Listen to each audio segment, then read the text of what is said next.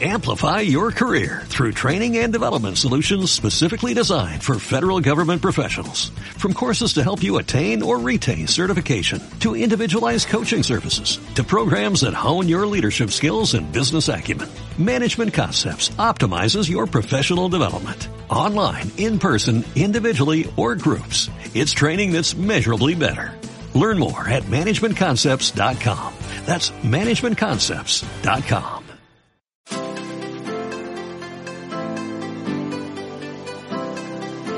Mi nombre es Marco Ontiveros, tu coach de la felicidad. Ayuda a personas y empresas a lograr y mantener la felicidad generando entornos saludables alrededor de ellos. Estoy convencido en que la felicidad es un elemento que debe estar presente todos los días en la vida de las personas. Y en realidad así es, lo está. Sin embargo, en un gran número de casos lo olvidamos o damos prioridad a otros factores olvidándonos de ser felices. Y yo quiero aportar mi granito de arena en tu felicidad. Generando Personas Felices, el podcast, te permite encontrar diferentes y variadas alternativas para generar en tu propia persona esas oportunidades de ser feliz. Todos los miércoles espera mi podcast con mucho contenido de valor sobre este gran tema que es la felicidad. Te invito también a que visites mi website www.marcoontiveros.com para encontrar más caminos sobre tu felicidad. Gracias y a papachos poderosos.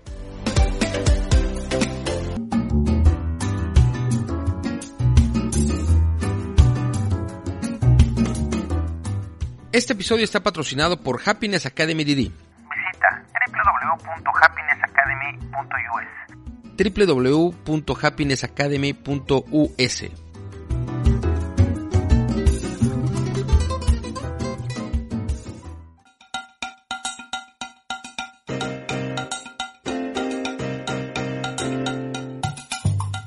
¿Qué pasaría si tuvieras de fácil acceso diferentes caminos para obtener tu felicidad? ¿Crees que aprovecharías la oportunidad de escuchar, aprender y aplicar? Estoy seguro que cualquiera de estos caminos que desees emprender será de toda tu utilidad. Toma papel y lápiz, también prepárate un rico café porque... ¡Comenzamos!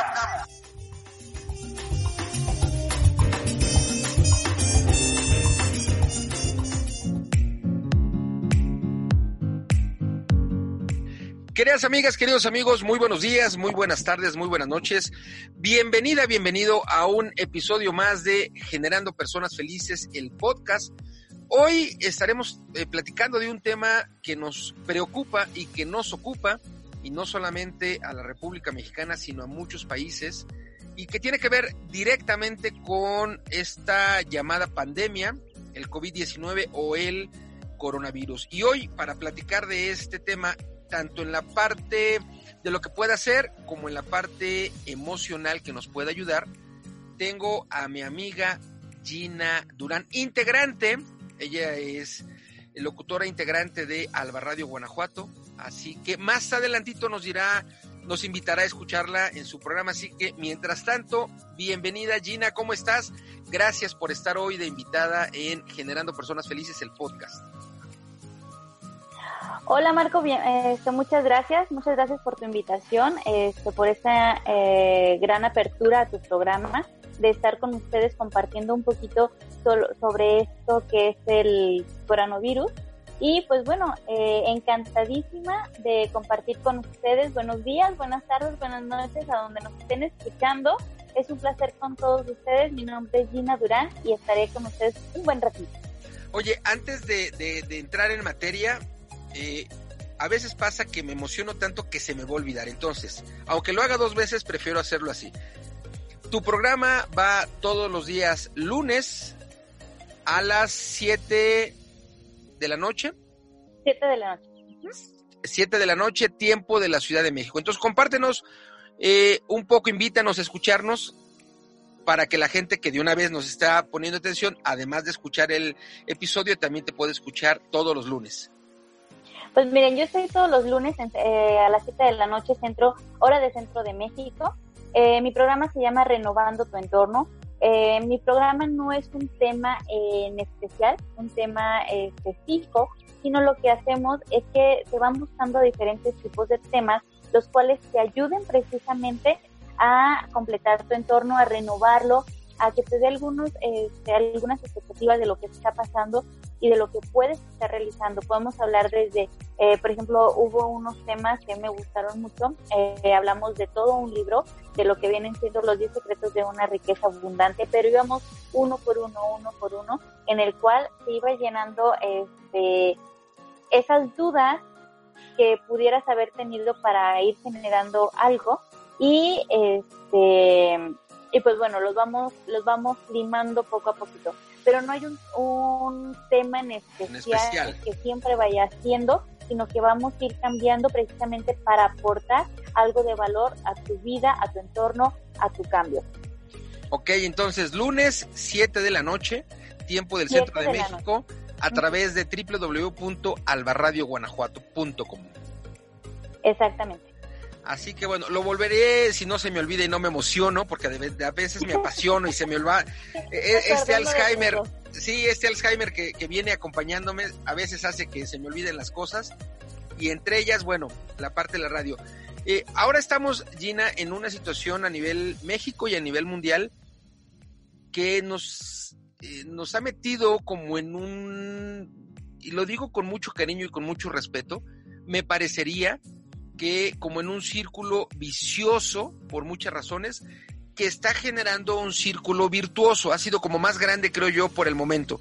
El círculo vicioso que está dando origen a un círculo virtuoso. Pero algo que es fundamental tiene que ver con el qué hacer para evitar o qué hacer antes. Y yo quiero preguntarte, ¿la prevención será un camino para la felicidad? Sí es un gran camino, es un gran, un gran camino que tenemos para la felicidad, Marco, el saber prevenir, el saber cuidarnos. ¿Por qué? Porque el que previene evita muchísimas cosas. Eh, la prevención es un punto que hemos tratado desde hace muchísimos años, pero como que no le, da, eh, no le hemos dado ese interés que tenemos que darle. Y hoy en día que nos están pidiendo que ayudemos a prevenir, sobre todo en nuestro país, que es uno de los países que tardó en llegar esta, esta pandemia, eh, nos están pidiendo que ayudemos a prevenir, nos está costando mucho trabajo esta prevención porque no estamos acostumbrados, a pesar de que viene desde hace muchos años atrás. Eh, hablando de prevención, Marco, eh, hay diferentes tipos de prevención. Ah. Hay lo que viene siendo la prevención primaria, la secundaria y la terciaria. Eh, si tú te pones, si nosotros nos ponemos un poquito a recordar eh, lo que viene siendo antecedentes, eh, dime tú si te pusieron alguna vacuna de niño. Sí, claro. soy, soy todavía de los que tienen la marca, no sé si en el hombro. En el brazo. Izquierdo, aquí está, mira. En el izquierdo. Una cosa ahí como, hoy día es como un, una circular ahí como como si hubiera sido como una verruguita alargada, como una cosa extraña. Es todavía fui de las personas que inyectaron así, sí, a manera de prevenir. Es preventiva. Exactamente, es preventiva. O por ejemplo, ¿cuántas veces en casa no te decían, este, no te mojes los pies o si te mojas, métete a bañar completo? Previniendo que te fueras a enfermar. Esto lo hacemos desde casa o lo hacemos desde el área de la salud, la prevención. Sin embargo, la hemos dejado muchas veces a un lado. Ahorita nos hemos topado que las mamás ya no quieren vacunar a los niños. Es una tarea difícil de que quieran llevar a sus hijos a vacunar porque dicen que no es necesario. Sin embargo, este, pues es tan necesaria esa vacuna que de lo contrario, pues bueno, empezamos a desarrollar miles de enfermedades. O por ejemplo, otra, otra manera de prevenir es la alimentación. Eh, yo, yo soy nutrióloga de profesión y yo siempre les digo, si hubiéramos aprendido a cuidarnos por medio de la alimentación, hubiéramos prevenido muchas y si no es que casi todas las enfermedades. Por ejemplo, si nosotros nos alimentábamos bien desde hace mucho tiempo, hubiéramos prevenido una diabetes, una hipertensión, eh, hubiéramos prevenido eh, una obesidad, un sobrepeso, un problema hepático, si hubiéramos prevenido con la alimentación. Sin embargo, ¿qué es lo que hacemos? Y sobre todo eh, el mexicano, ¿qué es lo que hacemos? Hasta que no llega la enfermedad, recurrimos a la, queremos regresar a la prevención Ejemplo, eh, ya te detectaron diabetes, te detectan diabetes o te detectan hipertensión, te dan todo el medicamento y ¿qué te dice el médico? Vaya con la nutrióloga para que cambie su alimentación. Entonces, si nosotros hubiéramos prevenido y hubiéramos cambiado nuestra alimentación desde antes, nosotros no hubiéramos tenido que tocar al médico. ¿Sí me va a entender con esta parte? Claro, por supuesto. Y fíjate que eh, yo creo, y eso solamente es algo que piensa el de la voz. Yo tengo como, como muy, muy especial concepto con relación a la alimentación de la gente de México y en particular de las personas de la Ciudad de México, las que nacimos aquí, yo nací en la Ciudad de México, o las que nacen donde sea y están viviendo en la Ciudad de México en el tema de, de la nutrición o de la alimentación. Eh, y, y sí, coincido totalmente con que hay un refrán que dice, dime lo que comes y te diré quién eres o cómo eres o algo así, no recuerdo bien cómo va el, el tema. Sin embargo, en México o en la Ciudad de México, por muchas razones, posiblemente la más grande sea la económica, tal vez siga la el pretexto de falta de tiempo. La verdad es que la gente de la Ciudad de México no sigue estas recomendaciones de una buena nutrición, que tiene que ver, creo yo, con el desarrollar más rápido, no, no solo el coronavirus, sino una serie de enfermedades eh, que van como indexadas a una alimentación equilibrada. La, la mayoría de la gente, eh,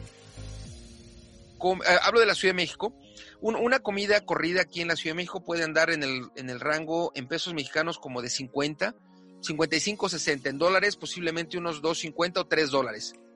Eh, para que coma uno eh, una sola vez. Y también, pues la comida informal, los puestos informales, te puedes comer tres tacos, cada taco que te cueste 10 pesos y comes con 30 pesos, o sea, la mitad y en dólares pues como 1.5 dólares. Y creo que ese tema entre el no tengo el tiempo, entre que la economía es, es eh, pega en general, no todos acceden a llevar una alimentación adecuada y esto bueno nos, nos pega como tú nos comentas en cuanto a enfermedades, de la más fuerte es la diabetes por ejemplo, ¿no? Y también creo, ya tú nos comentarás, que esta alimentación puede también desembocar en muchas enfermedades, la neumonía o las gripas o posiblemente un poco del coronavirus, ¿no? Sí, de hecho, este, pero fíjate que retomando un poquito sobre la alimentación de, allá de México, pasa algo curioso, no nomás es en la Ciudad de México, sino es en todos los estados de México. O sea, realmente eh, el cómo em, llevamos esa alimentación es, no sé si es cultura, pero así lo tenemos el mexicano. Preferimos irnos a comer garnachas, a irnos por economía, que irnos a comer algo más sano. Pero pasa algo bien curioso. Al momento que te detectan la enfermedad, al, al momento en que te dicen que eres una persona diabética y que vas a ir perdiendo tus extremidades poco a poco, si no te cuidas, si no haces el ejercicio o hipertenso que te vaya, te va a dar un infarto este, fulminante, si no te cuidas en tu alimentación, así no tengamos el tiempo, así no tengamos la claro, no lo damos. mágicamente sí, la cambia. Coincido contigo, coincido Mágicamente. Entonces, eh, es por eso que te digo que tiene que ver mucho con la prevención. Este, la prevención. Exactamente. La prevención es algo eh, fundamental para poder eh, cambiar todas estas eh, ideologías que nosotros traemos, nuestras creencias. Tú bien sabes que cuando una creencia es limitante, así tengas el dinero del mundo, no lo vamos a lograr. Claro. Y, y si tu creencia es abierta, tu creencia es disruptiva, eh, por muy poco dinero que tengas, te vas a ingeniarlas. Eh, yo, por ejemplo, eh, me tocó dar este servicio social en una comunidad eh, de bajos recursos aquí en Guadalajara. Y créeme que aprendí más de ellos que de donde te quieras haber imaginado. Me enseñaron a hacer pozole de trigo, me enseñaron a hacer este, lo que viene siendo el huerto familiar, cosas así que tú decías, o sea, esta gente está buscando la manera de cuidarse mientras que el que tiene la economía no lo hace. Por eso te digo, tiene que ver mucho en cómo queramos hacer las cosas. Y pues bueno, entrando a lo que viene siendo la prevención, este es un punto mucho, muy importante. La parte de la prevención, como les decía, eh, según la Organización Mundial de la Salud, eh, maneja tres tipos de tres tipos de prevenciones, que es la primaria, la secundaria y la terciaria. ¿Qué se refieren estas tres? En la primaria, ¿qué es lo que va a hacer la prevención? Va a evitar la adquisición de una enfermedad. Si nosotros atacamos en este nivel y empezamos a fluir, empezamos a trabajar por la prevención en este punto, de un 100% de que tú vayas a, desarrollar una enfermedad, la podemos bajar hasta un 30% o la podemos alargar. Este, por ejemplo, si tú estás este, propenso a ser diabético a los 40 años, a lo mejor vas a ser diabético a los 80, 60 años, pero va a ser por un por senil, no por precisamente por una mala alimentación, por unos malos cuidados. ¿okay? Entonces, o por ejemplo, si nosotros desde con la prevención primaria, nuestros padres nos hubieran enseñado a que los alimentos van con poca azúcar, van sin sal, eh, van con poco aceite, te aseguro que a esta edad no tuviéramos ni sobrepeso ni obesidad, porque no conocemos los sabores. Cuando somos niños no conocemos sabores. Entonces, ¿qué es lo que pasa? Que este, aceleramos esto y en vez de tener la prevención primaria, normalmente empezamos a tener la prevención secundaria o la terciaria. ¿Qué es la secundaria? En la secundaria vamos a detectar ya la enfermedad, se detecta la enfermedad con medidas adecuadas para poder impedir que se vaya desarrollando más. Eh, la secundaria normalmente es cuando nos presentamos nosotros, que nos empezamos a sentir mal, que empezamos a, sentir la presión alta, a mareo, eh, empezamos a ir mucho al baño y empezamos a tener mucha hambre, mucha sed. Son características de la hipertensión o de la diabetes. Eh, ¿Qué es lo que hacemos? Vamos a nuestro médico y nos da un medicamento. Nos da un medicamento para empezar a prevenir que esta enfermedad no continúe. Así que este, esta enfermedad no continúa y es una prevención secundaria. Y ahí te van a mandar con este, diferentes eh, personas de la salud, salud, como es el nutrólogo, es el dentista, es trabajo social. ¿Y este, para qué? Para que te ayude a prevenir a que no se continúe. A que no siga aumentando. Esta enfermedad, ¿sale? Entonces, esta viene siendo una prevención secundaria. ¿sí? Pero ¿qué pasa? No todas las personas hacemos caso en este punto tampoco. Hay veces que ni en la secundaria ponemos un alto. ¿Y qué pasa? Nos vamos hasta la terciaria. Que la, ya la situación es complicada, me imagino yo. Donde la situación se vuelve un poquito más complicada y las medidas van dirigidas ya al tratamiento y a la rehabilitación de la enfermedad. Ejemplo, una persona con, con cirrosis hepática este, ya está dañado su hígado, ya tuvo tratamiento, no hizo caso a las medidas, no fue a los tratamientos de salud y qué es lo que pasa, su órgano ya está dañado, su este, hígado ya tiene un este una, una lesión, ¿no? Ah, una, alteración. exactamente, una lesión, una alteración que ahora tenemos que tratar directamente a ese punto. Entonces ahora vamos a tratar tanto al órgano como a la rehabilitación del mismo. Ok. okay? Ahí ya se vuelve una este, terciaria, una prevención terciaria. Y se dice también de una cuarta. Sin embargo, pues bueno, ya la cuarta ya es este ya es prevenir, por ejemplo, lo que vienen siendo algún tipo de cirugías o demás, pero este, ya la cuarta ya es porque la tercera no le hiciste ningún, ningún tipo de caso. ¿Sale? Este, ¿Y qué es lo que vamos a tratar de eliminar en cada una de ellas? En la primaria vamos a tratar de eliminar factores ambientales, nos vamos a tratar de proteger los organismos y a educarnos. Fíjate, algo bien importante y esto va a tener mucho que ver con el, con lo que está pasando ahorita. Es educarnos en salud y en hábitos. Si nosotros cambiamos nuestros hábitos y prevenimos la salud, no estaríamos batallando nada ahorita este, con el COVID-19. En la secundaria vamos a interrumpir, como te decía, que siga el proceso este, de, la, de la alteración y se detecte y se dé el tratamiento adecuado. Ok. Y en el tercero, pues vamos a incluir, este, perdón, vamos a intervenir para que ya no siga el proceso a nivel este, órgano y vamos a evitar que la enfermedad continúe dando, dándose. Entonces, eso vamos a, este, esos son los tres niveles que la Organización Mundial de la Salud nos, nos maneja en cuestión de, este, de prevención, precisamente.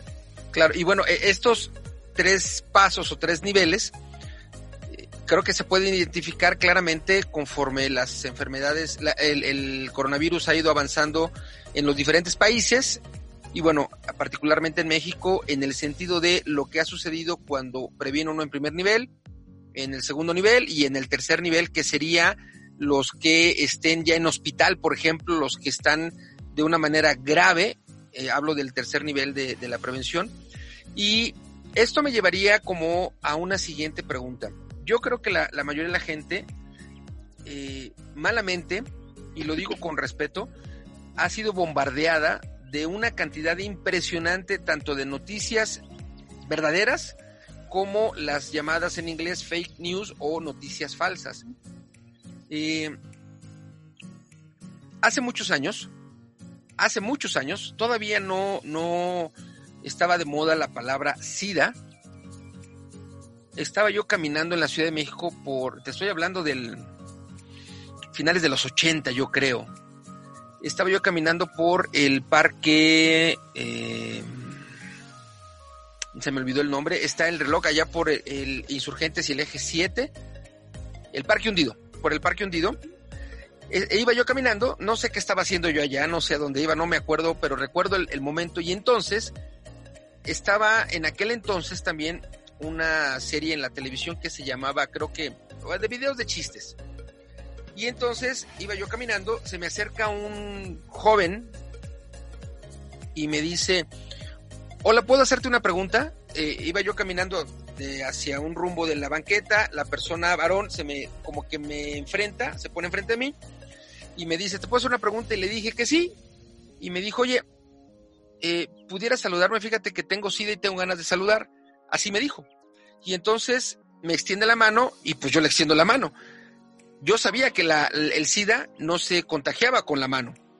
Uh -huh. Y entonces, pero no, lo que no sabía es que el otro, la otra persona, después me di cuenta y atrás tenía yo una cámara que iba a filmar de estas cámaras de, de la televisión.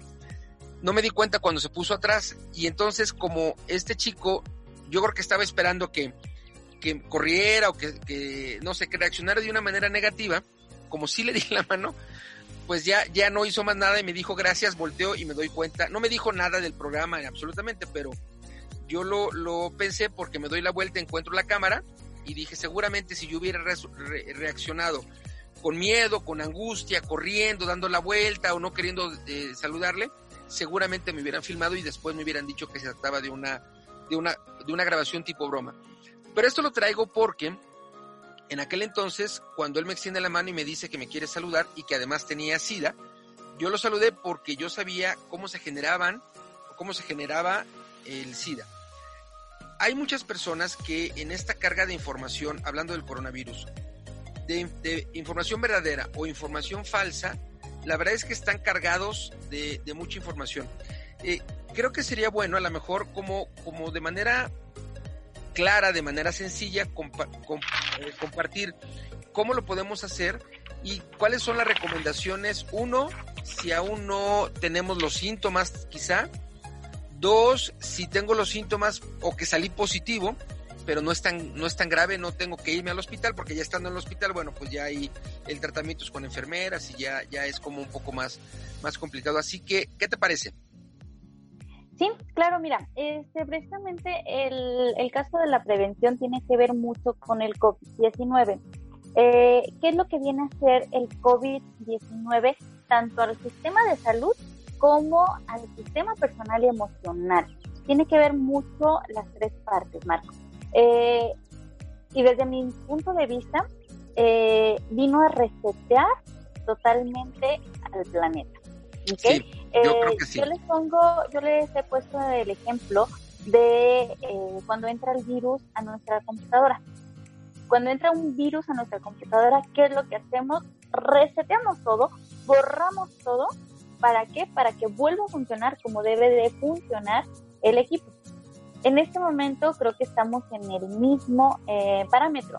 Estamos reseteando todo para volver a empezar. ¿Qué es lo que está haciendo este virus? Está regresando a tus raíces te está haciendo regresar a tu raíz. Te está haciendo tomar conciencia de la importancia que es una higiene. ¿Cuántas veces eh, has escuchado, has visto letreros?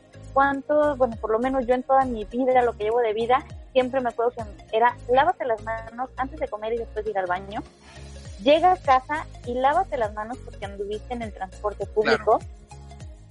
Este, muchas veces nos decían en casa, come eh, frutas, verduras, este, sobre todo vitamina C para que no te enfermes, ¿sí? Entonces, o por ejemplo, eh, yo les digo que también ha cambiado mucho el, el hecho de tus raíces, ¿a qué me refiero? Yo recuerdo que en casa siempre había alguien que me ayudara con mi tarea. Si no era mi mamá, era papá, era tía, era alguien que me ayudara a hacer la tarea. Y ahorita, este, en los tiempos actuales, ¿qué es lo que pasa? Los niños ya no comen con sus papás, ya no ven a la mamá, ya no hacen tareas con ellos. ¿Por qué? Porque normalmente estamos muy ocupados en las labores eh, de trabajo. Claro. Básicamente. ¿Qué es lo que hace este COVID? Regresa mamá a la casa, regresa papá a casa, se van las escuelas y ¿qué tienes que hacer? Sentarte con los niños, hacer tareas, a jugar con ellos, a ponerlos a este, hacer alguna actividad en casa para entretenerlos. Entonces, está haciendo que regreses a tus raíces. Estamos regresando de alguna manera a nuestras raíces. Y hablando de lo que viene siendo la prevención, voy a tratar de explicárselos este, lo más conciso, claro. Este, en, términos, en términos de, de Kinder, querida eh, Gina, con palitos y con bolitas, con manzanas y, con peras. Porque algo que me queda claro es que creo que entre más digerida sea la información, aunque ha sido muy repetitivo, creo que entre más digerido me parece que es como más fácil apuntalar esta conciencia, porque ahí está el punto. El punto no es qué tanta información puedas dar tú o pueda dar yo o puedan dar las demás, los demás medios de comunicación, sino ¿qué ocurre cuando yo recibo esa información? ¿Despierta mi conciencia? ¿O tomo conciencia o no tomo conciencia? Y creo que entre menos complicado sea, me parece que, nos va a ayudar a que nosotros y la gente que está escuchando el episodio tome más conciencia. Mira, nos, ah, mira, Marco, nos han bombardeado de información por todos lados.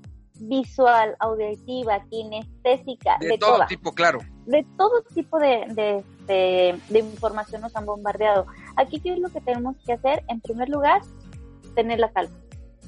Eh, no perder la calma ante ninguna situación. ¿Por qué? Porque es lo que estamos haciendo, entrar en pánico.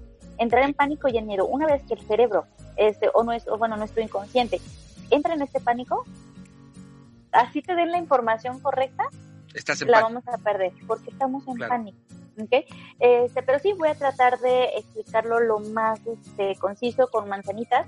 Eh, en la mañana eh, me compartieron una información, Marco, este, en la cual se me hizo una manera eh, muy fácil por, una, por esta compañera de explicarlo, así que voy a tratar de, este, de explicarlo más o menos de la misma manera. Ok. Venga. Mira, empezamos, voy a empezar, voy a unar este, tanto lo emocional como lo científico. Ok. En primer lugar, me gustaría que le dejemos de llamar por el nombre completo, coran, coronavirus, porque eh, uno de nuestros chakras energéticos es la corona. Si nosotros a nivel subconsciente le estamos llamando corona, corona, corona y lo estamos relacionando con algo malo, ¿qué es lo que vamos a hacer? No permitir que la energía del universo entre por nuestro por nuestra corona, que es exactamente este punto. ¿Ok? Entonces, en primer lugar, llamarlo como es el, el término, el término que estamos usando, COVID-19. Así no enlazamos una cosa con la otra. ¿Ok? ¿Y qué es el COVID, el COVID-19? Es un virus, es un virus este, de nueva generación, pero que es altamente contagioso, pero no significa que es altamente letal. ¿Ok? Algo bien importante es contagioso, altamente contagioso. Pero no te mata en, porcentaje igual. Exactamente, pero no altamente, eh, no altamente letal. ¿Esto qué significa? Que te vas a contagiar así, pero no te vas a morir así. Claro. ¿Ok? Entonces hay que tener eso bien claro. Eh, aquí, eh, tomando números, ejemplo, de un 100%, de un 100% este, de, de las personas que se contagien de, de COVID-19, el 17.9% únicamente, Marco, va a ser asintomática. ¿A qué se refiere esto? Puedes estar tú contagiado y no sentir Pero no nada. tengo nada, no siento nada. No claro. sientes nada, absolutamente nada. No traes ni la, ni la tos, ni el dolor de garganta, ni, el este, cansancio. ni el cansancio, absolutamente nada. El 17.9%. El otro 62 por- 62.1% va a ser sintomático, ¿ok? A estas personas sintomáticas, ¿qué es lo primero que se les va a pedir? Quedarte en tu casita, ¿ok? Eso es lo primero que se nos va a pedir, quedarte en tu casita. ¿Pero para qué? Esto no significa este, que para que vayas y mueras a tu casa, porque mucha gente lo está relacionando con eso, que vayas y mueras a tu casa. No, es para que no siga el nivel de contagio. ¿Ok? Y únicamente el 20% de, eh, de las personas que, que se contagien de COVID-19, únicamente el 20% va a entrar a hospital. O sea que su, de- su manera de reaccionar sí va a ser totalmente como de lo posiblemente grave a lo más grave. Exactamente, pero únicamente el 3.4% de ese 100, únicamente el 3.4 va a morir. Ok. ¿Ok? Entonces, si te fijas, es una cifra pequeña de una... De, De, una, po- de un porcentaje gra- grande. grande, ¿sí? Pero, este, ¿por qué es tanta la alarma que se tiene? Eh, también se ha dicho, es que están poniendo mucha atención al COVID, este, siendo que es una enfermedad que no, este, que no mata tanto como otras. Ejemplo, la diabetes, la hipertensión, se han muerto más personas de diabetes, de hipertensión, este, de cáncer, han muerto más que de COVID. Sí, sí, sí, en eso totalmente tienen este, cierta parte de verdad. Sin embargo, ¿qué es lo que pasa con el COVID? No tenemos una infraestructura a nivel eh, de salud para atender a todos al mismo tiempo. ¿A qué, me- ¿A qué voy con esto? Cuando nosotros enfermamos de gripa, Marco, este, el sistema de salud es pues más rápido para atender. Ejemplo, tú te enfermas de gripa y tú vas a contagiar a 1.2 personas, ¿ok? Y esa, a su vez, eh, 1. punto- perdón, 1.3 personas, esos a su vez 1.3 personas, y así vamos subiendo. Ok. Y esto lo hacemos en una cadena de 10, eh, un ejemplo de 10, únicamente tú lograste contagiar 14 personas. Ok. ¿sí? Fue todo lo que contagiaste, 14 personas. Y estas, bueno, a su vez van contagiando 14, ¿no? Pero este no es tanta la, la incidencia de contagio. ¿Sí me va a entender con esto? Sí. ¿Sí? Y ejemplo, cuando, ahora, ¿qué es lo que pasa en comparación al COVID? Si nosotros eh, tenemos el COVID, ¿qué es lo que vamos a hacer? Contagiar tres personas. Sí, ya de, entrada en ya ahí es el porcentaje es mucho más grande, es más del doble. es más del doble, exactamente. Y estos a su vez, 3 y 3 y 3. Y si esto nos vamos a 10, vamos a contagiar a 50 y- 59.049 personas. Sí, un, un chorro de gente mucho O sea- más de los 14. Exactamente. Entonces, si todos nos contagiamos a la paz, imagínate, no vamos a tener sistema de salud que nos aguante. ¿Qué, qué es lo que pasó? En China, en Italia, en Francia. Sí, fueron sí, que muy, todos muy cercanas, ¿no? Claro. contagiados a la paz, ¿ok? Claro. Y por eso colapsaron tan, tan fácil y tan rápido, ¿ok? Eh, también otro de los puntos que tenemos que tener cuidado, que nos piden que nos quedamos en casa, es que, por ejemplo, El periodo de incubación de que yo esté contagiada de COVID-19 es de 14 días. ¿Okay? En esos 14 días yo anduve en la calle, anduve haciendo, este, fui y vine y demás. En esos 14 días yo ni cuenta me había dado. Entonces ya en ese lapso yo a lo mejor ya contagié a 10 de primera entrada, ¿ok? Y si esto lo estamos multiplicando por 3, 3, 3, 3, imagínate. se contagian muchas personas, claro. nos vamos a llevar, ¿ok? Entonces es por eso que es muy importante la prevención primaria, que es la que, ¿cuál? Quedarnos en nuestra casita. Yo sé que no toda la gente nos podemos quedar en casa, no toda la gente tiene el, este, ¿Un soporte económico. Exactamente, el soporte económico para quedarse en casa y que se tiene que llevar, que se tiene que salir, perdón, a casa para poder, este, pues regresar con un En términos, en términos regios, diríamos que la gente tiene que ir a jalar, o sea, a trabajar. A trabajar, exactamente. Tenemos que trabajar y sobre todo aquellos que estamos en un sistema de salud. Eso no paramos los del sistema de salud no paramos. ¿ok? Todavía una empresa a lo mejor pues puede parar, que claro, también está en riesgos de economía, ¿sí? Porque desgraciadamente, y lo digo eh, como mexicana, no tenemos la cultura de ahorrar. Claro. Para prevenir esto, precisamente. Prevenir esta situación. Entonces, ¿qué es lo que pasa? Bueno, este, ya hicimos contagiadero, ya hicimos, este, em, regamos virus a, a, virus por haber, por no tener esta prevención. ¿Qué es lo que tenemos que eh, tener en cuenta? ¿Por qué es tan importante prevenir? Porque no vamos a lograr eh, que el sistema de salud nos tenga un soporte. No tenemos eh, gran cantidad de ventiladores no tenemos gran cantidad de, médicos, de enfermeras, de hospitales para ser contagiados todos a la vez. Claro. En algún momento, Marco, todos vamos a adquirir eh, COVID-19. En algún momento.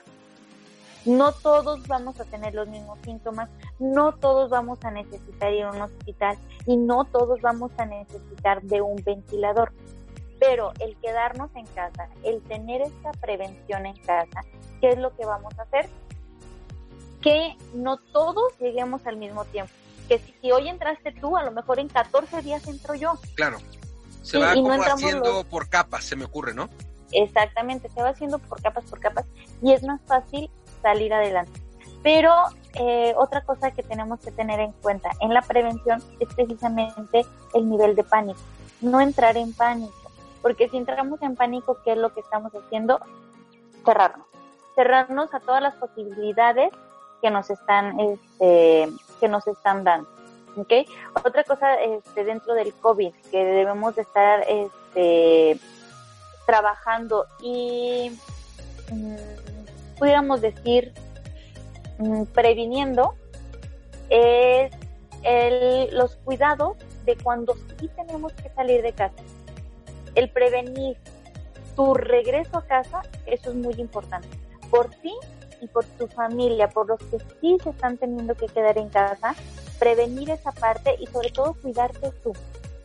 Te doy un ejemplo conmigo. Yo trabajo en un sistema de salud en el cual pues ando de un hospital a otro, ando entrando, saliendo, entrando, saliendo y este, a pesar de que mi contacto no es tan directo con el paciente, pues sí estoy expuesta a lo que viene siendo este, el paciente. Sí, sí estoy expuesta a esa contaminación. ¿Qué es lo que tengo que prevenir? Y les eh, comparto que prevengan eso, eh, todas las personas que nos escuchan, que si tienen que salir al trabajo, ¿qué es lo que tenemos que hacer llegando a casa? Así literal, encuérate. Con todas las palabras, ¿ok? Tienes que llegar, quitarte tu ropa de calle, rociarla, tener este en la puerta y voltear hacia donde está mi puerta, ¿verdad? Eh, tenerla, tener en puerta una botella con agua con, perdón, con cloro, eh, desinfectante, rociar tus zapatos y dejarlos afuera un ratito. Quitarte tu ropa, dejarla en un bote separado y meterte directo a bañar, directo al baño. Te metes al baño y mínimo hiciste lo mismo que haces con lavado de manos, lo estás haciendo con todo tu cuerpo. Exactamente, lavarte bien con buena cantidad de jabón, buena cantidad de agua para poder prevenir esta parte. Y de esta manera no eh, previenes el que no metas este virus a tu casa, no entren virus este, con las personas de tu familia y estás previniendo a que no enferme toda tu familia al mismo tiempo. Okay. Entonces, ese es uno de los primeros puntos que tenemos que eh, empezar a prevenir. Otro, Déjame hacer una pausa, querida Gina. Eh, yo creo que tiene, eh, hay, hay, algunos, algunos elementos como que nuestros abuelos o los abuelos de nuestros abuelos nos enseñaron de chiquitillos y muchas de esas tiene que ver con la nutrición. Nos decían seguramente los abuelos, come frutas y verduras. Entonces, tiene que ver con algo que sí se ha, ha, ha enseñado o ha buscado enseñar en México, pero yo creo que eh, conforme va pasando el tiempo se va olvidando. Otra cosa tiene que ver, como tú también acotabas, con la limpieza, con la higiene. Que nos los enseñan, por supuesto, ya te lavaste las manos antes de comer, ¿no? Sales del baño, oye, ya te lavaste las manos, como que este refuerzo desde chiquitillos, los papás o los abuelos, los van haciendo y debería de generarse como un hábito. Y algo que tiene que ver también con el pánico, tú lo comentabas, es la manera en la que nosotros reaccionamos. Cuando uno está eh, en una situación de, de, peligro, tu respiración se agita. Y entonces entre más, más agitada es tu respiración, más rápido fluye tu sangre por todo tu cuerpo, por el cerebro, por el corazón, y entonces hay mucho más facilidad de que seamos propensos no solo al COVID-19, sino a muchas otras cosas. Creo que eh, como tú bien decías también, este, este, esta situación, pienso que una de las cosas es que nos ha estado regresando a ver, en términos de arquitectura, a ver la parte minimalista, es decir, irnos al núcleo de nosotros que es la, la familia, ¿no? Que ya sea que haya papá, mamá y un hijo, o papá, mamá y dos hermanos, o tres, o primos, nos, nos ha ido obligando. Y sabes qué me acuerdo, eh, creo que como país y posiblemente en la Ciudad de México nos cuesta mucho trabajo generar hábitos que nos ayuden. Eh, me tocó vivir a mí el, el, seguro, te tocó vivirla a ti también, o escucharlo, la influencia del 2009, uh -huh. en donde es muy similar la situación. Eh, se cerraron cines, se cerraron restaurantes, se cerraron plazas comerciales, les dieron vacaciones a los niños por el mismo tema. Y me acuerdo perfectamente que la higiene regresó a lo que tenía que ser, es decir, llegabas a casa, te lavabas las manos, salías del baño, te lavabas las manos, llegabas a cualquier lugar y te lavabas las manos. Eh, yo como hombre, cuando entro a un restaurante, a un restaurante, a, un, a unos baños públicos, pues vas a un migitorio y ahí no es como los baños de las chicas que tienes tu, puerta y demás, sino bueno, ves quién hace pipí. Y sabes qué, cuando fue la influencia del 2009, la gente, hablo de los varones, hablo de los que a mí me tocó ver, pues sí terminaba de hacer pipí y se lavaba las manos, como debería de ser. Pero pasó el tiempo, la semana, dos semanas, tres semanas, y van a hacer pipí y como tal se salen. Y entonces yo así con mis ojotes de, oye, pero todavía estamos en una situación y, y sucede ahora lo mismo, 11 años después. Voy yo a un restaurante o a, y entonces alguien hace pipí y se sale y entonces la situación como decía yo hace un momento, tiene que ver, uno, con nuestros, nuestros hábitos en general. Dos, con tomar conciencia, porque, y, no sé si solo sea como mexicanos, como país me refiero, pero estamos muy metidos con cuando la cosa es grave, cuando decimos, o oh, si hay que lavarnos las manos, o lo que aplique, ¿no? Pero de repente se nos olvida, y a mí me da risa porque, pues en el baño te digo, es, es un, para mí es como un filtro de ver cómo andamos en conciencia cómo están nuestros hábitos de, de, higiene y pues van a nacer pipí y no se lavan las manos. Por lo tanto, no hay higiene, no hay esta conciencia de higiene y mucho menos el hábito. Sí, fíjate que es muy curioso que en 11 años se nos olvidó ¿Eh? la parte de prevenir. 11 años, Marco. O sea, te estoy diciendo que en el 2031 a lo mejor ya se nos olvidó y nos va a llegar otro virus. Otro virus complicado. Para acordárnoslo, ¿no? Para recordarnos. Sí, fíjate que es una parte en la que tenemos que este, trabajar un poquito más como como seres humanos, el tomar esta conciencia de la prevención y sobre todo, eh, bien dicen, los abuelos no se equivocan. No se equivocan, ¿por qué? Porque tienen la experiencia, no porque lo sepan todo. Yo siempre he dicho, no es porque lo hayan eh, sabido todo, sino por el hecho de que tienen la experiencia de lo que está sucediendo. Eh, entonces, este, el hecho de comer bien, el hecho de hacer ejercicio, muchas veces, ¿cuántas, más veces, perdón, cuántas veces no nos han dicho, tienes que hacer ejercicio, eh, tienes que lavarte las manos, ¿para qué? Para que tu sistema inmune esté alto. Si nosotros no nos alimentamos como debe de ser, no hacemos ejercicio y no tenemos una higiene, el sistema inmune está pero sí por los suelos. Entonces, cualquier enfermedad, llámese COVID-19, llámese gripe, llámese lo que sea, nos va a llegar. Nos va a llegar. Y yo creo, quería Gina, que a, la par de esto, de lavarnos las manos, de hacer ejercicio, creo que algo que debemos tomar mucho en cuenta y debemos trabajar mucho, tiene que ver con la situación emocional y eso ya tiene que ver hacia adentro de nosotros, porque si bien es cierto que nos ayuda, por supuesto, tener higiene, ser saludables en el sentido de, la nutrición y del ejercicio, también nos ayuda a llevar una, o nos ayuda a llevar una, una saludable vida emocional para que entonces se equilibre, digamos, la vida corporal con, o la salud corporal con la salud emocional. Si nosotros lo tenemos equilibrado, me parece que es mucho más difícil que cualquier eh, eh, enfermedad pueda llegar hacia nosotros, ¿no? Sí, o sea, el hecho de que tengamos este enlace completo entre lo espiritual, físico y mental nos va a ayudar bastante. Muchas veces este, olvidamos que somos uno mismo, olvidamos que es una línea perfecta el estar bien en, esta, en estas tres saludes. Si no estamos bien, eh, tarde que temprano algo nos va a cobrar. Si el cuerpo cobra, Marco, siempre va a cobrar. Si nosotros no le damos un descanso del trabajo al cuerpo, el cuerpo en algún momento se lo va a tomar enfermándote de algo. Sí. Se lo va a cobrar. ¿Por qué? Porque yo siempre eh, a mis pacientes les digo que es una máquina perfecta el cuerpo es una máquina perfecta, pero el niño más caprichudo. ¿A qué me refiero con esto? Si tú le, si tú le estás dando todo el tiempo trabajo, trabajo, trabajo, te va a responder. Pero va a llegar un momento que se va a atrofiar esa máquina y va a pedir su descanso sí o sí. Claro. O sea, no te va a dar un, un este, un, un, mira, me voy a descomponer. No, va directo y al grano. ¿Y por qué el niño más caprichudo, si tú le dices, haz, haz, haz, te va a decir, ¿por qué? Claro. No lo voy a hacer. Pero el día que tú digas, ah, te voy, si tú lo empiezas a tratar bien, te empiezas a dar bien de comer, lo empiezas a tratar bien en cuestión del ejercicio, ¿qué es lo que va a hacer el cuerpo? Va a empezar a responder por sí solito.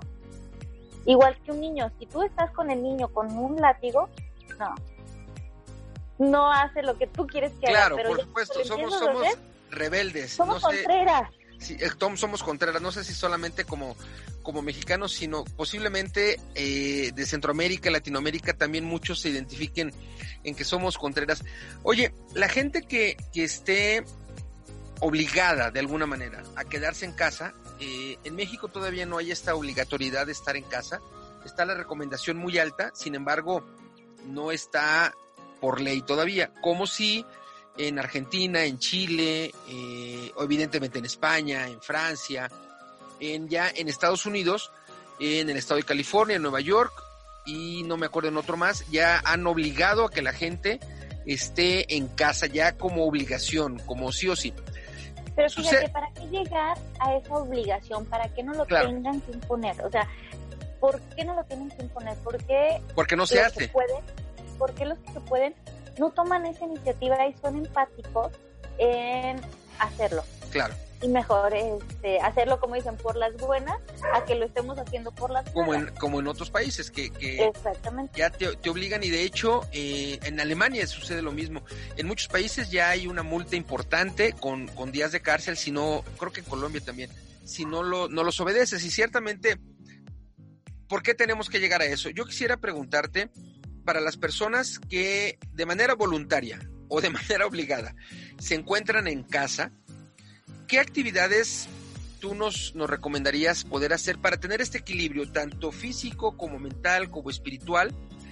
Porque sí me queda claro, eh, no es mi caso, eh, sin embargo, sí creo que hay muchas personas que a la primera de, de, su, de las recomendaciones es, oye, pero es que yo no puedo estar en casa, yo, yo toco la puerta de mi casa y ya me quiero volver a salir. Y hay muchas personas que mentalmente ya están diciendo, no me puedo quedar en casa, mentalmente están diciendo, es que me la voy a pasar fatal, en fin, mentalmente ya han declarado determinadas cosas.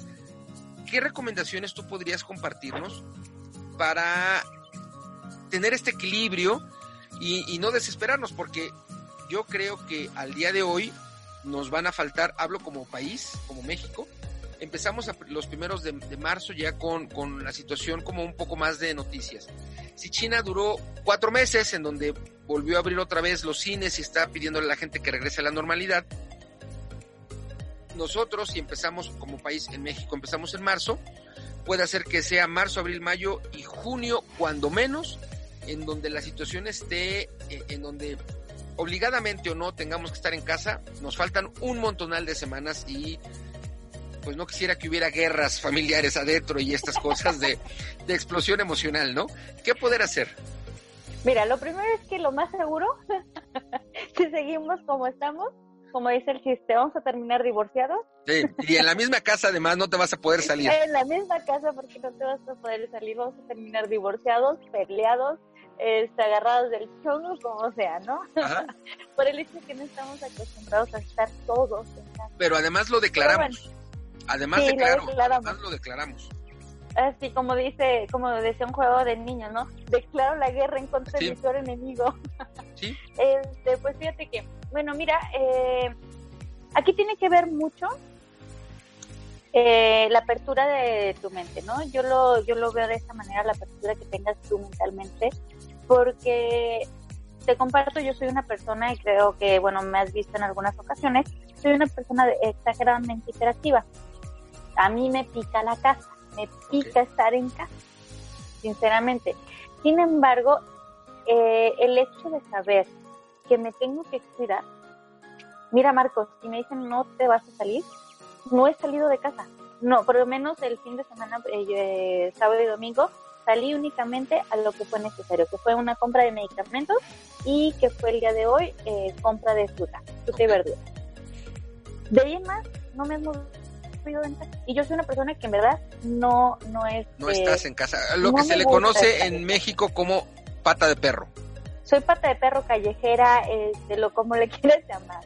¿Por qué? Porque no me gusta, o sea, no, no me siento, digo, es que tengo cosas que hacer y en mi casa no las logro hacer, pero eso es un, es un pensamiento que nos hemos creado. ¿Qué es lo que podemos hacer ahora que estamos en casa? En primer lugar, este, pues disfrutar a tu familia, el hecho de que no siempre puedas estar con tu familia, disfruta a tu familia, puedes disfrutar a tu familia, puedes regresar a los juegos que este a mí me da mucha risa, por ejemplo, cuando hablo con mis sobrinos y les digo que yo jugaba al resorte. Okay. No soy tan vieja, no soy tan vieja, pero este sí me da risa que dicen, ¿y eso qué es? ¿Y cómo se juega?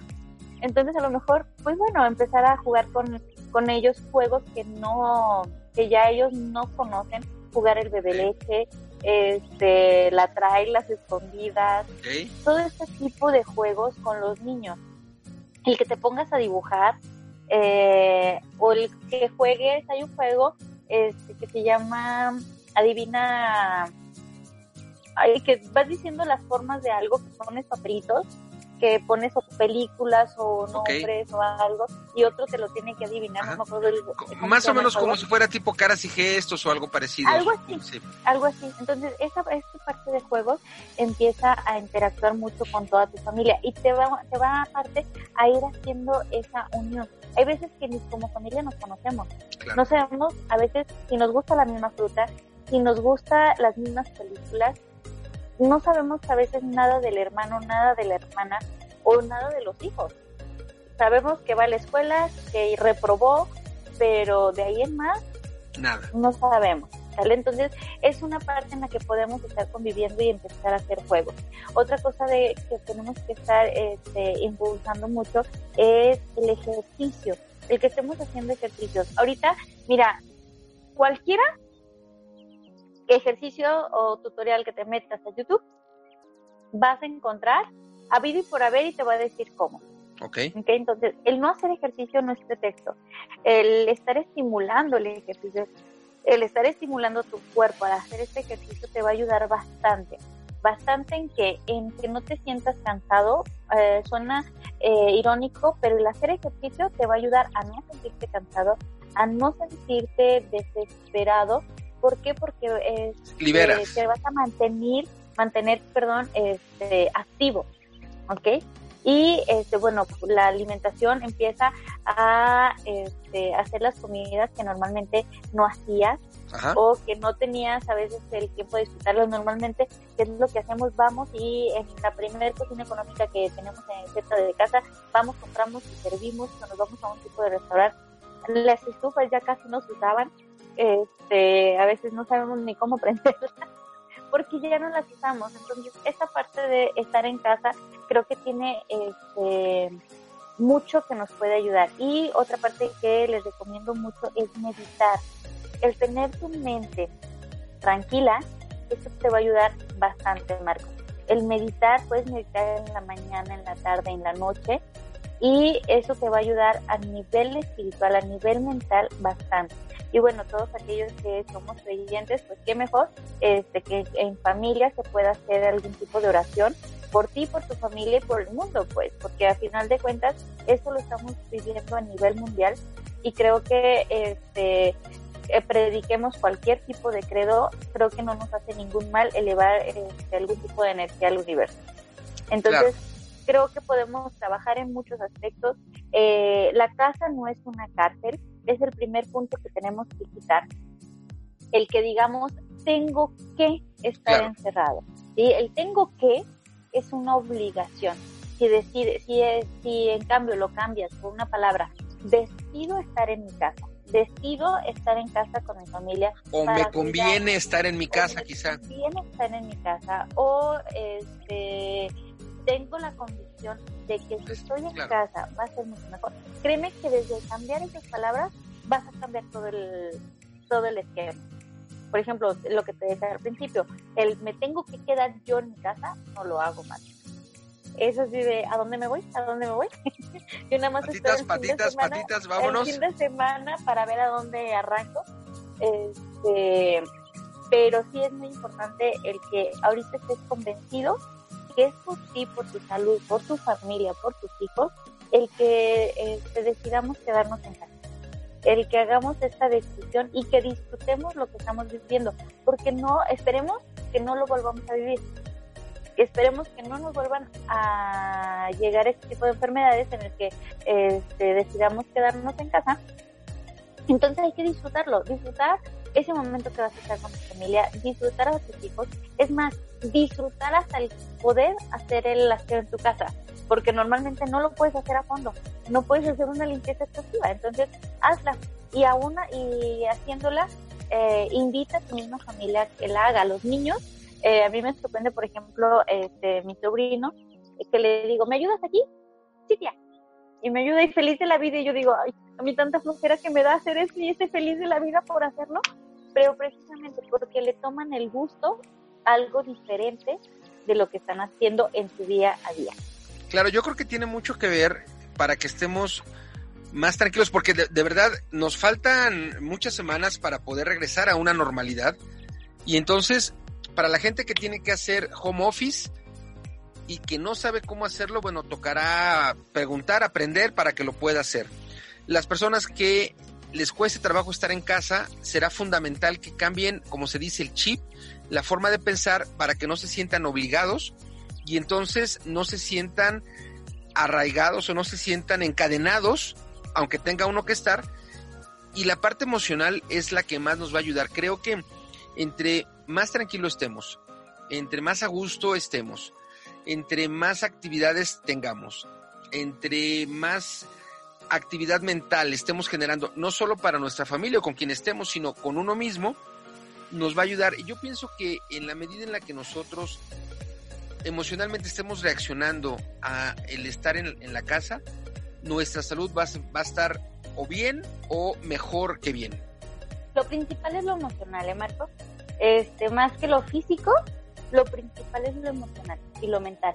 ¿Por qué? Porque si lo mental y lo emocional no lo, este, no lo controlamos o no cambiamos ese chip, difícilmente vamos a poder pasar estos, estos días. Pero si, te, si nos vamos un poquito de, de historia, Marco, eh, estos 40 días es un proceso para algo mejor. Ejemplo, cuando una gestación este, pues dura nueve meses, pero te piden que estés 40 días después de, después de, haber nacido el bebé. De haber nacido el bebé. ¿Para qué? Para que tus músculos vuelvan, eh, los músculos de la mujer vuelvan este, a sus lugares, para que el bebé esté más seguro, para que le puedas dar una lactancia más segura, para que le des inmunidad a ese bebé, para que estés en casa, para que, empezando de ahí, ¿no? O por ejemplo, yéndonos a la Biblia, este, cuántos días estuvo Jesús en el desierto preparándose para qué, fueron 40 días, y así si nos vamos, nos vamos, vamos, vamos a encontrar que normalmente se nos piden 40 días para trascender algo mejor. Entonces, ahorita nos están pidiendo, nos están diciendo una cuarentena de 5 días, de 10 días, de 3 días, hasta que completemos los 40, lo más seguro. Pero ¿para qué? Precisamente para prevenir esta parte y que sea algo bueno para nosotros. Tan solo también me ha dado curiosidad y me llama mucho la atención que nuestro planeta, a nivel naturaleza ecológico, ¿cómo ha descansado de nosotros, eh? Sí, es impresionante. Es impresionante. Se dice que el, el mundo necesita 50 años para eh, regenerarse de todo el daño que le hemos hecho. Pues yo a lo que veo, no, no ha necesitado 50 años. Con lo que le hemos, hemos dado, se ha, se ha regenerado muchísimo. ¿Pero por qué? Porque es mundial. Sí. Ha sido mundial. Es como, como un, todos los países, de manera consciente o no, voluntaria o no, han aportado esa tranquilidad. Y creo que ha habido en, me parece que en Facebook ha habido videos en donde en, en, Viena se han visto las aguas claras, en algunas partes delfines y, y donde, donde no era, no era así. Mira, en meme eh, llama mucho la atención que dicen, ¿dónde está el virus? En sus casas. Se han de referir a los humanos. Sí, o sea, ¿dónde están en sus casas? O sea, el virus para el, para el planeta somos nosotros, entonces hasta el planeta tuvo que descansar o está pidiendo descansar de nosotros 40 días, porque a lo mejor este, también se había visto que si seguíamos a este paso, íbamos a tronar en cualquier momento, ¿eh? Entonces creo que algo, algo bueno viene, este, de todo esto va a salir algo muy bueno, en todos los aspectos, este, también como meme, ahorita que me acuerdo es que dice, eh, ya quiero que se termine estos 40 días porque ya esta amiga de, de mi esposa me estoy haciendo. Entonces, este, creo que hasta las relaciones en tu familia van a, van a ayudar, pues hasta el hecho de que estés en familia va a ayudar bastante. Algo bueno viene, viene bueno en todos los aspectos, viene bueno en, los, en la salud, viene bueno para nuestro planeta, en la naturaleza, viene bueno hacia nosotros como personas tan solo el hecho de aprender, creo que tenemos que aprender esta parte y que no se nos olvide en 11 años la prevención. Eh, la prevención es el, la pauta para evitarnos muchísimas enfermedades, muchísimas, Marcos. Entonces, creo que estamos en un parteaguas este, que nos está costando trabajo asumirlo, pero que al salir de esto vas a decir, por algo fue. Las cosas, eh, tú como, nosotros como coach y tú como el que se encarga de este, de darnos todo esta estas instrucciones y demás, llevarnos, darnos guías, sabemos que eh, nada es casualidad. Entonces, todo es por algo, todo lo que creemos lo creamos y este, pues nada es coincidencia. Todo tiene una razón de ser y todo tiene una finalidad. Entonces, creo que esta finalidad eh, pronto va a llegar.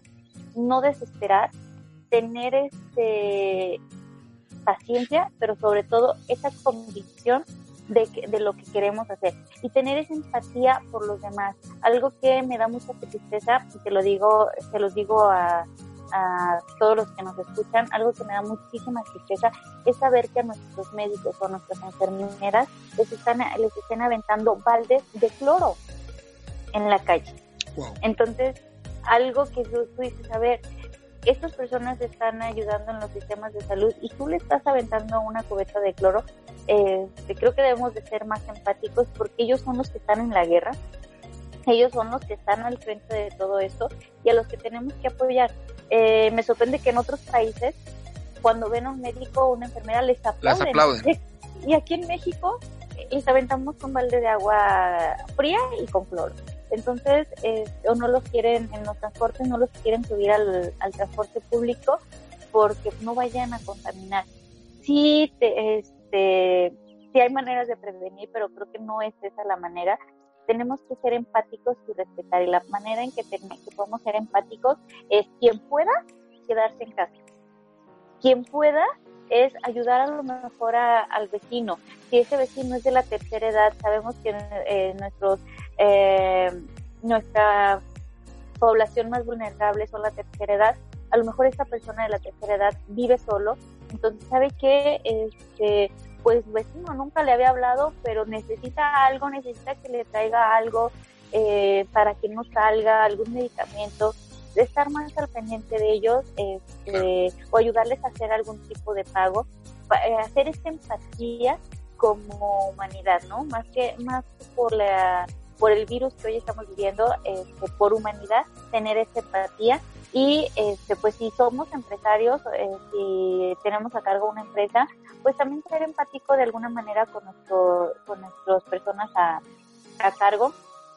A lo mejor no podemos eh, este, parar una producción o no podemos parar totalmente su economía, pero sí a lo mejor ayudarles a, con un, este, una semana más de salario para que puedan comprar algún insumo, para llevarlo a su casa, para que su familia no tenga que salir, o eh, ir viendo alguna manera de, este, de hacer empatía con estas personas, pero a irnos ayudando unos a otros, que si a lo mejor yo en casa tengo este, un taco más y veo que una persona no, no tiene la posibilidad de ese taco, pues bueno, ofrecérselo este, con todo corazón y creo que sería una manera muy buena de estar haciendo empática con todo nuestro alrededor, no únicamente con nuestra familia.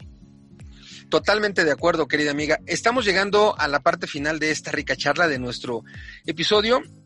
Y me gustaría que nos compartieras nuevamente la invitación para que te escuchemos todos los lunes y además los medios de contacto por si la gente eh, le surgieron dudas o quiere comunicarse contigo, ¿cómo lo puede hacer? Claro que sí, Marco. Este, los invito a que me escuchen los días lunes a las 7 de la noche al programa Renovando tu entorno con Gina Durán. Eh, normalmente estoy eh, transmitiendo tanto en plataforma en www.albarradioguanajuato.com y a la par en Facebook de Albarradio Guanajuato. Este, ahí nos vemos los días lunes, los que nos quieran eh, ver o los que nos quieran escuchar, están las dos este, plataformas abiertas. Y pues mi número de contacto es, si no mal recuerdo, es más 52, ¿se pone en marco? Correcto. 52 47 41 00 68 74. Se lo repito, 47 41 00 68 74. Esto siempre poniéndole el más 52 antes para los que nos escuchan de otros países o aquí en, este, en el país únicamente eh, le quitamos el más 52. Y en mis redes sociales estoy como Gina Durán, eh, en Facebook y nada más. Y nada más. Pero ahí nos vemos. Y nada más me quedé pensando, ¿tengo alguna otra? Pero no, nada más este Facebook. Este, y pues nos vemos los días lunes. Espero que esta información pues les haya quedado un poquito clara, que les sirva para su día a día y lo más importante es lo tener los cuidados preventivos. Lleguen a casa, limpien sus, eh, sus zapatos, quítense la ropa, coman bien, coman altos alimentos ricos en vitamina C pero también en hierro. Si no consumimos hierro, la vitamina C no se absorbe. Entonces, así se coman el kilo de naranja, el kilo de este, toronja, si no consumimos algo que contenga vitamina, contenga hierro, la vitamina C no se va a absorber. Entonces los invito a que coman vitamina C y hierro. Y sobre todo que se pongan con toda la actividad física y que el miedo lo conviertan en amor. Si el miedo lo convertimos en amor, pues esto va a pasar mucho más rápido. Sí, porque en la medida en la que nosotros vayamos cambiando, como se llama tu programa, cambiando nuestro entorno, eh, físico, emocional, espiritual, por supuesto, estas semanas que nos vienen nos, nos darán mucho aprendizaje, nos darán convivencias distintas, tanto en la familia como, como con uno mismo, porque a veces no es fácil que conviva uno con uno mismo. Para aquellas personas que están en la calle y de manera obligada estarán ahora en casa, pues tienen que convivir con su propia persona, lo cual yo creo que a muchos les generará conflicto. Creo que es lo más difícil, ¿eh, Marco. Este, para muchas personas el, el estar contigo mismo es algo muy complicado, pero algo tan bonito porque te va a cambiar y te va a hacer eh, caer en 20 de Así Como decimos, sí, que se nos cae, se nos cae el 20. ¿Algo más que desees agregar, estimada amiga, con relación a todo lo que platicamos hoy? Pues nada, muchísimas gracias este, por haber haberme invitado aquí a tu a tu programa, Marco, y que no tengan miedo, eh, que no conviertan, este, no, no entren en pánico sobre el COVID-19, sí tomen sus medidas, pero no es para que entremos en pánico. Este, así que les deseo que la, el mayor de los, de los, de los mejores procesos en este, en este mm, encierro como nos lo piden, pero si tienes la posibilidad, no te muevas de casa. Ayúdanos a ayudar. Te agradezco mucho, estimada Llena. Gracias, gracias, gracias por haber compartido hoy. Y a la gente que amablemente nos está escuchando, les recuerdo que todos los miércoles, todos los miércoles, todos los miércoles liberamos contenido de valor en el tema de la felicidad. Y qué mejor que conocer cómo puedo yo prevenir para que le dé yo felicidad, tranquilidad a mi, a mi persona y a las personas con las que estoy viviendo. Desde aquí hasta allá, Gina, te mando un beso, un abrazo, gracias y nos escuchamos el próximo miércoles. Hasta el próximo miércoles, Marco. Que tengas un excelente día, una excelente noche en donde quiera que te encuentres. Te mando mil besos y muchísimas gracias por todas tus enseñanzas. Chao, chao.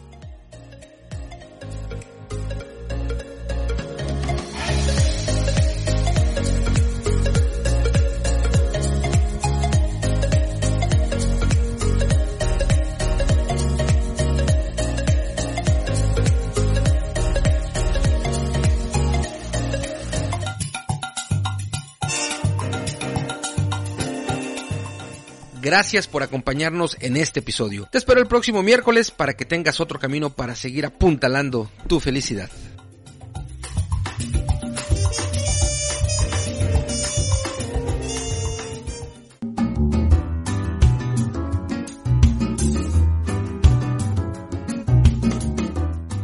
Este episodio está patrocinado por Happiness Academy DD. Visita www.happinessacademy.us www.happinessacademy.us.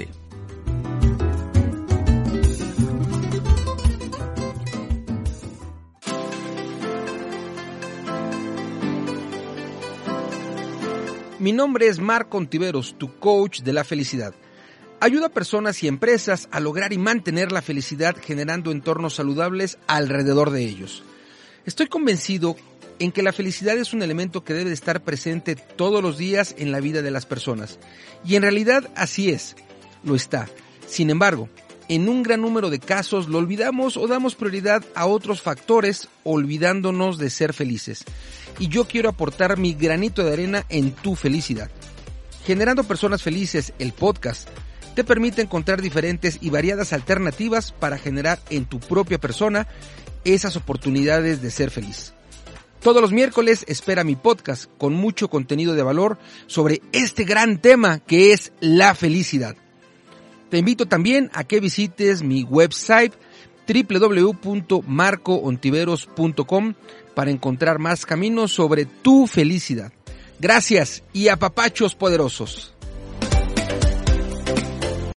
Amplify your career through training and development solutions specifically designed for federal government professionals. From courses to help you attain or retain certification, to individualized coaching services, to programs that hone your leadership skills and business acumen, Management Concepts optimizes your professional development. Online, in person, individually, or groups, it's training that's measurably better. Learn more at managementconcepts.com. That's managementconcepts.com.